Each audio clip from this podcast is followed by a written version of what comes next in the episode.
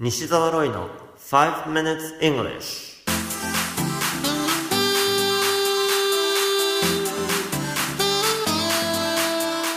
Good morning everyone こんにちは。イングリッシュドクターの西澤ロイです。5 minutes English このコーナーは朝の5分間で気楽に、そして楽しく英語のポイントを一つ学んでしまおうというコーナーです。毎回面白いもしくはびっくりするような海外のニュースをご紹介しておりますが、今回のニュースはスイスからです。とあるバーで一杯だけウイスキーを飲んだお客が約1万ドル、日本円にして約110万円を払ったというのです。最初、ひどいぼったくりのニュースかと思ったんですが、そうではありません。バルトハウスというホテルには、ウイスキー愛好家がぜひとも訪れたいウイスキーバーがあります。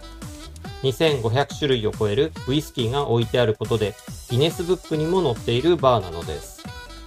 このバーに、とある中国人観光客がやってきて、一番高いウイスキーをショットで注文したというのです。なんと、1878年もののマッカラン。つまり、約140年前のスコッチウイスキーだからこそ、一杯の値段が1万ドルだったのです。さて、もともとここまでしかニュースになっていなかったのですが、続報が入ってきました。ウイスキーを注文した人は、チャン・ウェイさんという中国の売れっ子の小説家。それも年間の印税が約20億円というオンライン小説家なのだそうです。わずか一杯のために110万円も支払えるはずですね。なお、飲んだウイスキーに関して専門家から偽物の可能性があるという指摘が入っています。もし万が一偽物であった場合には、バーとしては代金を返金するとのことです。このニュース記事の英語のタイトルは、Chinese tourist pays $10,000 for shot of whiskey, but experts say it was fake. Chinese tourist pays $10,000 for shot of whiskey, but experts say it was fake. Fox News の記事からご紹介しました。今回のニュースで出てきたワンショットのウイスキー。英語では a shot of whiskey。このように言います。今回は英語における液体の数え方について取り上げたいと思います。英語では例えば水や本などと言いたいときにはそのものが具体的な数えられるような形を持っているかどうか、これを意識します。水であれば具体的な形がないので、漢詞を何もつけずに water。本であれば1冊、2冊と数えられる具体的な形があるので、a book, two books などのように表現します。水、コーヒー、ウイスキー、ワイン、何でもいいのですが、液体の場合には基本的には数えないんですね。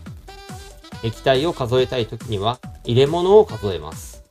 例えばコーヒーであれば、カーフィー自体は数えませんが、カップを数えて、a cup of coffee このように言います。水の場合には、例えばコップに入っていたら、a glass of water ですね。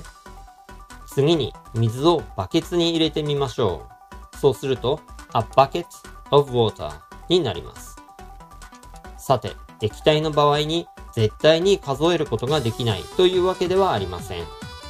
今回のニュース記事では、a whiskey という表現が実は出てきています。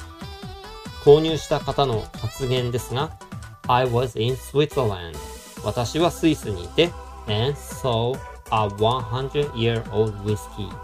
そして見たと言ってます。見たものは a 100 year old whiskey のように a がついているのですが、これは100年もののウイスキーのボトルだという意味だと明らかですね。このように状況から判断できる場合には数えることもあるんです。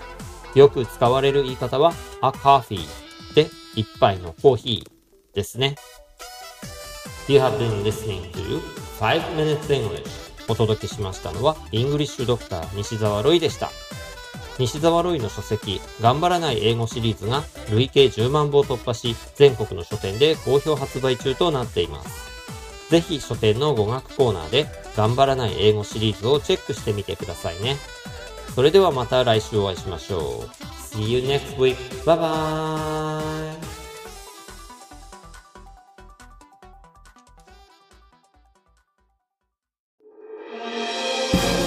き方に秘訣あり。イングリッシュドクター西澤ロイが日本人のために開発したリスニング教材リアルリスニング。誰も教えてくれなかった英語の聞き方の秘訣を教えます。